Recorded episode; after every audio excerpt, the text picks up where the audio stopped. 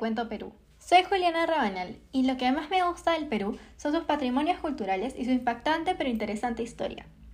El día de hoy les hablaré sobre la República Naciente del Perú, el proceso de su independencia. La libertad es el único objetivo digno del sacrificio de la vida de los hombres. Simón Bolívar. El proceso de independencia del Perú empezó desde las rebeliones indígenas del siglo XVIII. Estos fueron movimientos donde los indígenas, criollos y mestizos se rebelaron contra los nuevos tributos y los abusos de los funcionarios coloniales frente a la población indígena y mestiza. Tenían como objetivo expulsar a los españoles y restaurar el Tahuantinsuyo. Sin embargo, solo logró aumentar las tropas realistas. El segundo suceso en el proceso de independencia es la rebelión de Tupac Amaru II, la Gran Rebelión, donde luego de la percepción del deterioro del pacto entre la corona y los indígenas, que consistía en la compensación por parte de los españoles por el pago de tributos y otras obligaciones para que los indios pudieran gozar de una relativa autonomía en su organización política y en la práctica de sus tradiciones, José Gabriel Condorcanqui logró reunir a los criollos, mestizos, negros e indígenas del sur andino que estaban descontentos por los abusos políticos, jurídicos y administrativos de los funcionarios coloniales. Esto tuvo como resultado la ejecución de Arriaga, la derrota del corregidor del Cusco, muerte de corregidores, encarcelamiento de hacendados, destrucción de obrajes y lamentablemente también la derrota al rebelde, apresamiento del líder de la rebelión, ajusticiamiento de su esposa Micaela Astidas y sus dos hijos. El peso de la rebelión de Tupac Amaru fue tan grande que es indudable que se trata de la mayor protesta social que hubo durante los 30 años del dominio colonial.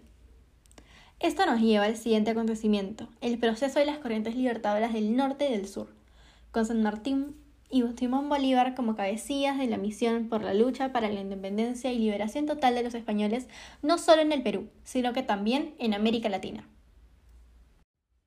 Se basó en dos ejércitos. La corriente del sur liderada por San Martín, quien partió desde Argentina y estableció su cuartel general en Pisco el 7 de septiembre de 1820, y la estratégica Corriente del Norte, liderada por Simón Bolívar, en la cual se libraron las famosas batalla de Boyacá en Colombia, la batalla de Carabobo en Venezuela y la batalla de Pichincha en Ecuador, para luego desembocar en la independencia de Perú y con ello el fin del yugo de la corona española. Luego viene la proclamación de la independencia del Perú. Con la llegada de San Martín y Bolívar, José de la Serna, el entonces virrey del Perú, abandonó la capital, a consecuencia del avance del ejército libertador, ya que vio reducida su autoridad al sur peruano, estableciendo su capital en Cusco. Consecuentemente, San Martín convocó una junta de notables, y el 28 de julio de 1821 se proclamó la independencia en la Plaza de Armas.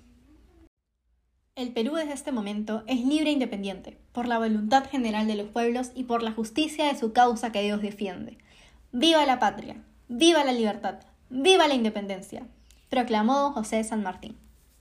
Con la independencia ocurre la etapa del protectorado, donde se nombra a San Martín como protector del Perú. Finalmente, en el proceso de independencia, vienen las batallas de Junín y Ayacucho, donde el Perú se libera el 100% de los españoles. Junto con esto, lamentablemente, San Martín se va, porque se decide que el Perú sería una república y no una monarquía. Así, mediante diferentes batallas, espadas con sangre y pérdida de héroes, se puso fin a la guerra entre patriotas y realistas se creó la República del Perú. Mi parte favorita del proceso de independencia es la proclamación de la libertad por José de San Martín. Muy inspirador. Bueno, queridos oyentes, así concluimos con este segmento. Por otro lado, ya faltan tan solo 18 días para el Bicentenario. Los invito a que sigan escuchando el podcast de Radio Casarinas y que nos sigan en Instagram como CIC Students, todo en minúsculas. Y nada, muchas gracias y hasta la siguiente semana. Nos vemos.